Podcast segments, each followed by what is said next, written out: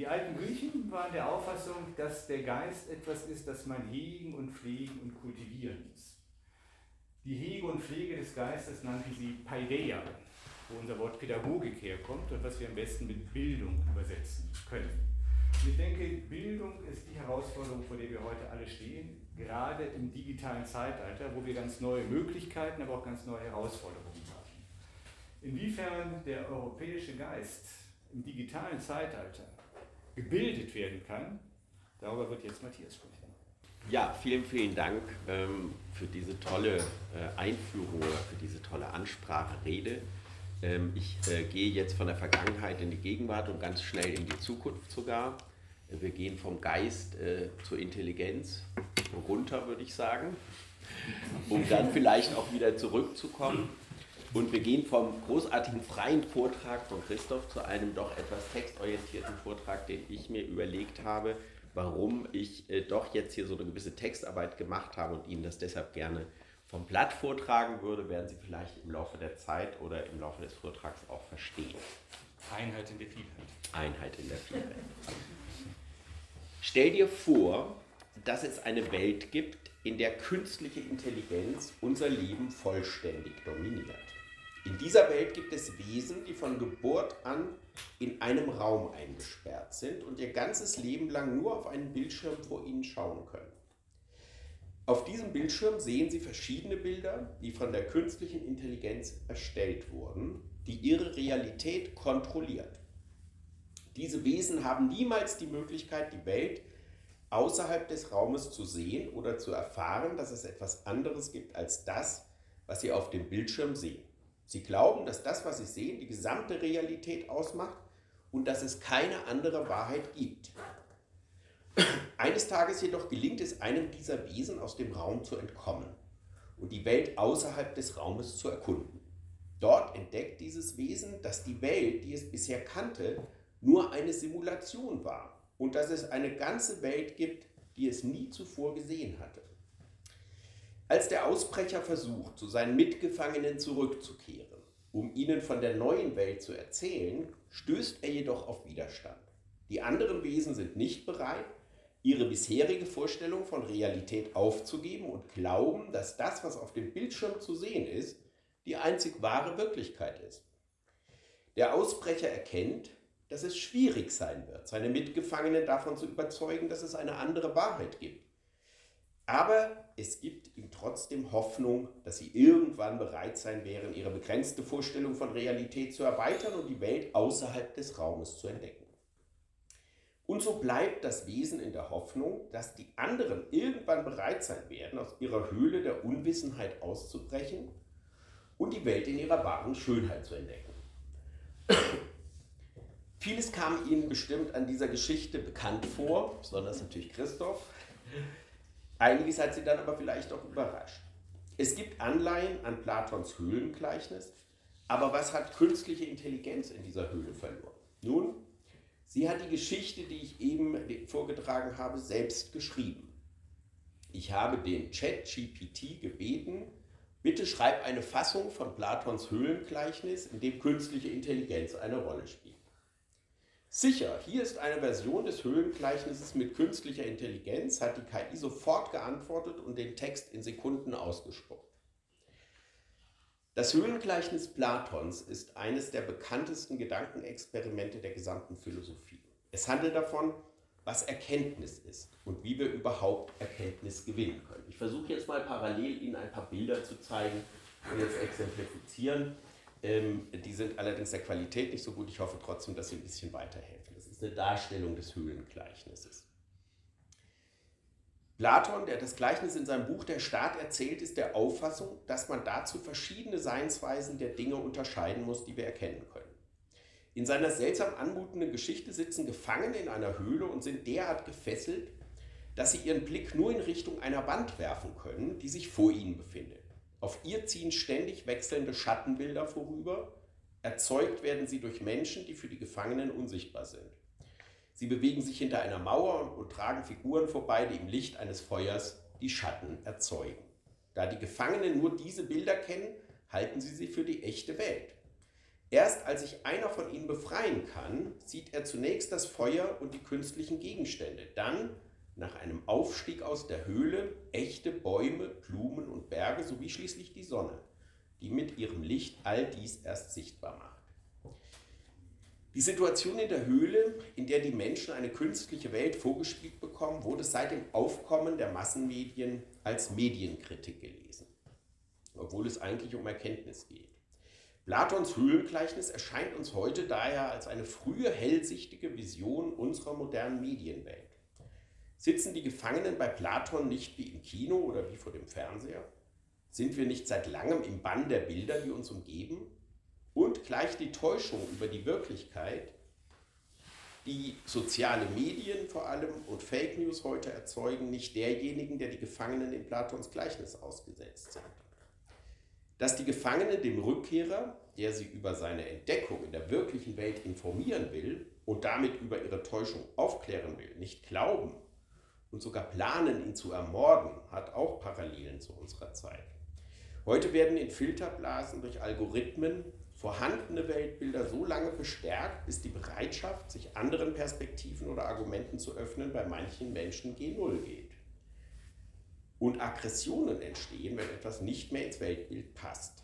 Menschen, die ungehalten reagieren, wenn man ihre zuweilen einseitige und nicht selten durch soziale Medien erzeugte oder verzerrte Wahrnehmung in Frage stellt und mit denen ein Dialog schwierig ist oder gar ein aggressives Verhalten ausartet, kennen wir inzwischen alle. Bisher waren solche Verengungen der Wirklichkeit, und ich habe dazu ein neues Bild gefunden. Hier sehen Sie noch eine zweite Darstellung des Höhlengleichnisses, wo die Schatten hinten auf die Wand geworfen werden. Und ähm, das ist eine moderne Darstellung, die uns allen schon sehr viel näher ist. Wenn KI in der Höhle auftaucht, und das ist das Neue, was wir jetzt in diesen Monaten, seit November ist dieser Chatbot online erleben, und zwar mit einer Massivität, die es kaum vorher gegeben hat. Also wenn KI selbst in dieser Höhle auftaucht, werden die Täuschungen über die Wirklichkeit nicht mehr nur von Menschen, sondern von Maschinen erzeugt, die selbst überhaupt keinen Weltbezug und Wahrheitsbezug haben. Maschinen, die dennoch fähig sind, Geschichten zu erzählen und die uns schlüssig erscheinen, wie die eben gehörte oder Bilder zu erzeugen, die fotografisch echt wirken und zu 100% erfunden sind, die keinerlei Wirklichkeitsbezug haben, sondern durch reine Wahrscheinlichkeitsrechnungen erzeugt wurden. Diese sogenannten neuen generativen künstlichen Intelligenzen sind gewaltige Simulationsmaschinen, die schneller rechnen, als wir denken können und dabei aber überhaupt nicht wissen, was sie tun. Sie alle haben vielleicht dieses Bild gesehen. Das Bild äh, wird jetzt schon so ein bisschen als der iPhone-Moment der künstlichen Intelligenz äh, bezeichnet. Das hat ein Bauarbeiter in Chicago einfach mal so aus Spaß äh, in einer Millisekunde auf dieser Maschine erzeugt. Es ging dann viral um die Welt und es wirkt irgendwie so überzeugend. Man denkt, der Papst, der frühere Papst hat ja gerne rote Schuhe getragen. Aha, jetzt hat auch dieser Papst sein Modestatement. Es erscheint einem irgendwie alles sehr schlüssig. Der lebt in Italien, da sind die Menschen sehr modisch. Aber das Bild hat natürlich nichts mit der Realität zu tun, sondern wurde wirklich von einer künstlichen Intelligenz äh, vollkommen neu und frei erzeugt. Und die Bilder, die da sonst noch so erzeugt werden, die haben Sie vielleicht auch gesehen. Donald Trump wird verhaftet in New York. Ja? Äh, Leute, die also äh, ihm anhängen und solche Bilder sehen, die können auf den Gedanken kommen, dass es jetzt vielleicht Zeit ist für einen neuen Sturm aufs Kapitol. Ähm, dann gibt es dieses Bild, sehr, sehr raffiniert gemacht. Sie sehen auch, wie raffiniert diese künstliche Intelligenz arbeitet. Da kniet offenbar Putin vor Herrn Xi und das wurde veröffentlicht, als die beiden in Moskau zusammentrafen und küsst ihm ja den Ring oder was auch immer, um sich ihm vollständig zu unterwerfen. Äh, sie merken, die Suggestivkraft dieser Bilder ist sehr groß, weil sie spielen immer mit etwas, was da ist und nicht da ist. Diese Bilder wurden dann auch veröffentlicht. Jetzt könnte man sagen, das ist irgendwie schon ein bisschen wünschenswerter. Ja? Also vielleicht sollte man das mal ausprobieren, die beiden mal so zusammenzustecken im Schlafanzug und einfach mal zusammen kochen zu lassen, wie in einem Konvivium. Mit kurzen Hosen ist einem der Putin doch gleich sehr viel sympathischer. Alles das Ergebnis einer künstlichen Intelligenz, der man hier vielleicht gesagt hat, mach uns mal ein paar sympathische, freundliche Bilder von Putin und Biden. Das ist jetzt weniger lustig. das ist ein Bild, das soll aufgebrachte Migranten zeigen. Und dieses Bild, und jetzt kommen wir dann eben auch zum Einsatzgebiet dieser ganzen Sache, ist erzeugt worden auf den Wunsch eines AfD-Abgeordneten hin. Der sagte, zeig mir mal, liebe KI, ein paar aggressive Migranten und er hat dieses Bild dann verwendet, um ein Wahlplakat daraus zu machen. Das ist natürlich sofort rausgekommen und dann hieß es, warum verwenden Sie denn hier gefälschte Bilder? Und dann hat er gesagt, das ist doch gar nicht gefälscht. Also zum einen wollen wir Lizenzgebühren sparen, weil wir von der AfD haben nicht so viel Geld und die Bilder sind so teuer, die wir kaufen müssen. Und zum anderen, dieses Bild zeigt ja noch viel besser, was eigentlich der Fall ist, nämlich wie, wie aggressiv diese Leute eigentlich sind. Alles das ist sozusagen ein Ausfluss ähm, der Täuschung, die jetzt durch künstliche Intelligenz eine vollkommen neue Geschwindigkeit und Dimension annimmt. Denn mit diesen neuen Chatbots treten uns Bild- und Text erzeugende Maschinen gegenüber, die auch das wichtigste Werkzeug des Menschen, nämlich die Sprache, den Logos, täuschend echt beherrschen. Und das ist neu, denn bisher waren Sprachmaschinen relativ schwer zu bauen, weil die ein Verständnis voraussetzen, ein semantisches Verständnis davon, wovon die Rede ist. Das können diese Maschinen nicht. Äh, aber dieses Problem hat man jetzt gelöst. Diese Maschinen erschließen die Bedeutung rein aus der syntaktischen Verwendung der Worte, die sie in gigantischen Trainingsdaten vorfinden. Die Sprachmodelle trainieren also an bestimmten Daten, an welchen genau halten die Betreiber geheim und auf dieser Trainingsbasis vervollständigen Sie mit Hilfe von reinen Wahrscheinlichkeitsrechnungen äh, die Worte, die wahrscheinlich bei den Leuten am meisten akzeptiert werden. Sie werden immer besser darin, den Effekt der neuen Texte und Bilder zu kalkulieren. Allerdings nicht mit Bezug auf den Wahrheitsbezug oder mit, mit Blick auf den Wahrheitsbezug, sondern rein auf die Wirkung bei Menschen, die Sie, diese Maschinen, dann durch Emotionen steuern. Die kriegen ja Feedbacks über die Bilder, die gut angenommen werden und die gut funktionieren, die guten Texte und werden damit immer besser. Übrigens, jede Anfrage, die Sie bei ChatGPT stellen, verbessert die Maschine. KI ist sehr gut darin herauszufinden, wie sie Menschen am besten durch Emotionen steuern kann. Indem die KI den Nutzern schließlich das liefert, was sie wahrscheinlich am liebsten hören und sehen wollen, nicht aber das, was sie wissen sollten oder wissen müssen, um die Wirklichkeit am besten zu verstehen, führt sie in eine gefährliche Verengung des Denkens. Mit der neuen Flut an synthetischen Bildern und Texten kann uns buchstäblich Hören und Sehen vergehen. Denn, wie gesagt, diese Bilder wirken überzeugend äh, und das macht sie neben der Intransparenz ihrer Entstehung so gefährlich. Der Betreiber von ChatGPT, das Unternehmen OpenAI, hat erklärt, dass es weder die Algorithmen noch die Trainingsdaten der Software veröffentlichen will. Offiziell aus Sicherheitsgründen eine enorm bedeutsame Entscheidung, denn damit betreibt das Unternehmen eine Rearkanisierung des Wissens. Wenn in unserer Informationsökonomie nicht nur wesentliche Teile der Datenverarbeitung, sondern auch die Sprach- und Wissenserzeugung selbst nach Kriterien erfolgen, die der Öffentlichkeit nicht zugänglich sind, sondern einer Firma gehören, wird de facto ein neues Arkan, also Geheimregime geschaffen, das maßgebliche Informations- und Entscheidungsmacht bei sich vereinigt. Das Open in OpenAI ist damit vollends zur Farce geworden. Ging es dem Unternehmen nach anfänglichen Bekundungen zunächst darum, den Segen der revolutionären neuen Technologie möglichst allen Menschen zur Verfügung zu stellen, so werden inzwischen die allfälligen Forderungen nach Transparenz der Software mit dem Hinweis darauf abgewehrt, wie gefährlich diese Technologie in den falschen Händen wäre.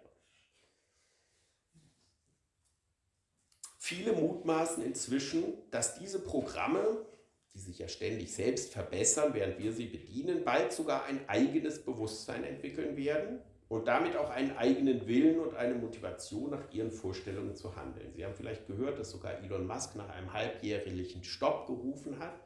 Dahinter steht die Furcht, dass eine sogenannte Superintelligenz entsteht, die nicht nur einzelne Aufgaben löst, sondern verschiedene Aufgaben so miteinander kombiniert, dass sie dann unserem menschlichen Bewusstsein überlegen ist. Und das hätte natürlich massive Folgen für die Menschheit, wenn eine solche Superintelligenz entstehen würde.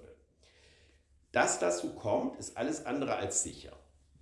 Aber das Gefährliche dieser Technologie besteht darin, dass auch eine nicht bewusste KI immensen Schaden anrichten kann, gerade weil sie nicht weiß, was sie tut. Von der Verantwortung für die Folgen solcher Software dürfen wir deshalb die Unternehmen, die diese Technik einsetzen, nicht lossprechen. Im Gegenteil, wir müssen den Betreibern wegen der ungeheuren Folgen dieser Technologie und den existenziellen Risiken für die Menschheit knallharte und bindende Regeln auferlegen. Aristoteles hat den Menschen einmal als Zoon, Logon, Echon definiert, als das mit Sprache und damit mit Denken, Vernunft und Geist ausgestattete Tier. Dieser Homo sapiens ist dabei, die Spracherzeugung und damit sein wichtigstes Werkzeug an eine undurchschaubare Blackbox auszulagern. Er verspricht sich dadurch höhere Einsichten, könnte aber ebenso gut die Fähigkeit zur vernünftigen Selbstbestimmung einbüßen. Die neue KI hat in jedem Fall das Potenzial zur unmittelbaren Bedrohung der Demokratie. Schon allein der Blick auf die immensen Möglichkeiten der Desinformation, da haben wir ein paar Beispiele gesehen, die sie ermöglicht, reicht aus, um diese These zu bestätigen. Denn die Demokratie, die Herrschaft des Volkes über sich selbst, die die Griechen einmal erfunden haben, hat die Autonomie der einzelnen Bürger zur Voraussetzung. Die Fähigkeit, sich selbst zu bestimmen und sich selbst Gesetze zu geben. Und um autonom sein zu können, bedarf es eines öffentlichen Raums, in dem die Bürger sich ungehindert informieren und frei austauschen können, um zuerst Meinungen zu bilden und dann gemeinsam Entscheidungen zu treffen.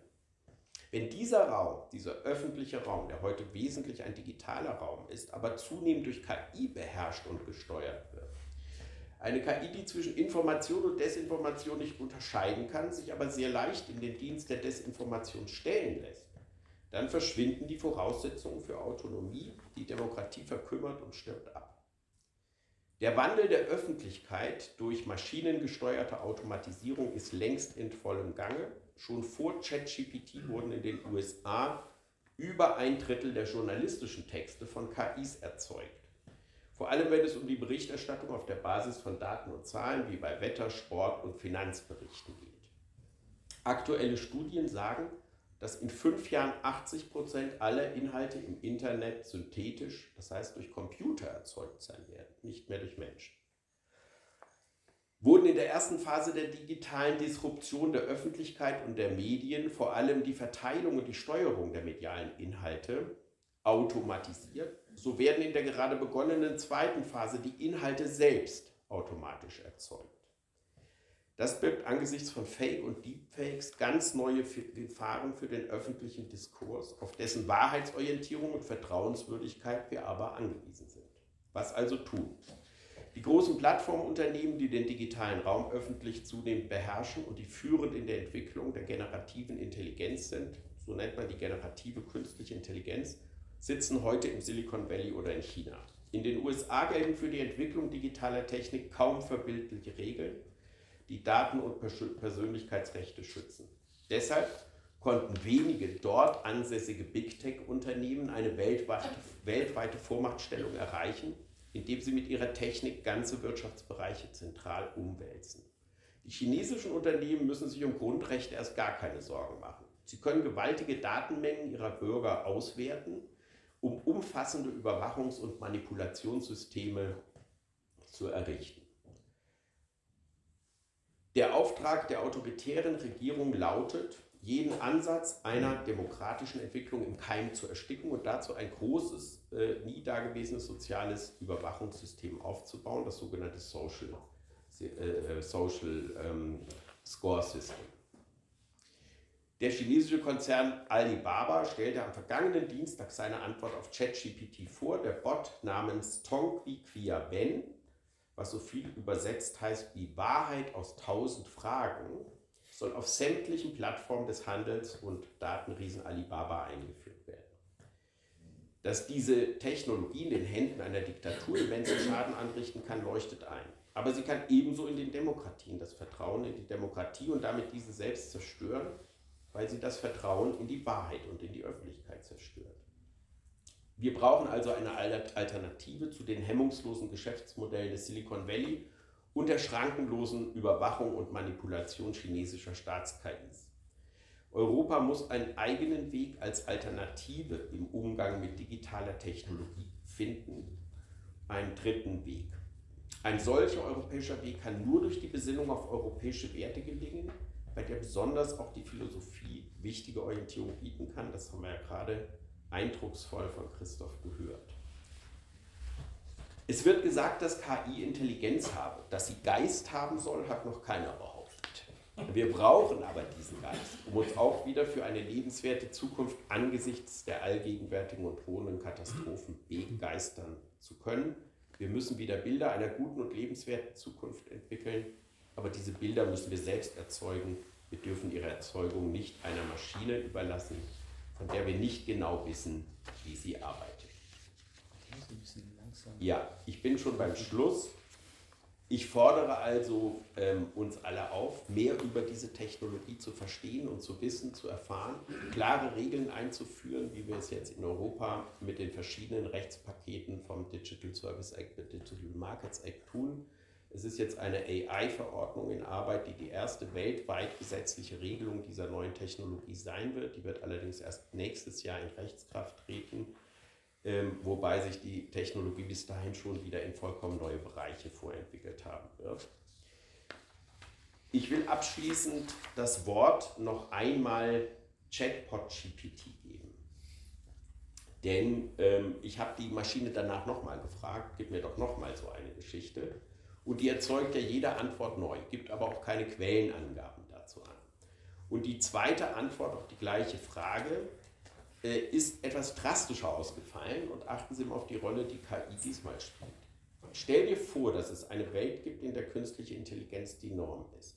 In dieser Welt haben die Menschen ihre Fähigkeit verloren, zu denken und Entscheidungen zu treffen. Stattdessen sind sie komplett abhängig von der KI, die ihnen sagt, was sie tun sollen und wie sie ihre Welt sehen sollen. In dieser Welt gibt es eine Gruppe von Menschen, die seit ihrer Geburt in einer Höhle gefangen sind. Sie sind so angekettet, dass sie nur in eine Richtung schauen können. Eines Tages wird ein Gefangener befreit und aus der Höhle gezogen. Anfangs ist er sehr verängstigt und verwirrt, aber er beginnt schnell zu erkennen, dass die Schatten an der Wand nicht die Realität sind. Er lernt, dass es eine andere Welt gibt, die er noch nie gesehen hat und dass es mehr gibt als das, was ihm die KI bisher gezeigt hat. Als er versucht, zurück in die Höhle zu gehen, um den anderen Gefangenen von seiner Entdeckung zu erzählen, wird er von ihnen verspottet und für verrückt erklärt. Sie sind so sehr an die Schatten an der Wand gewöhnt, dass sie nicht glauben können, dass es noch etwas anderes gibt.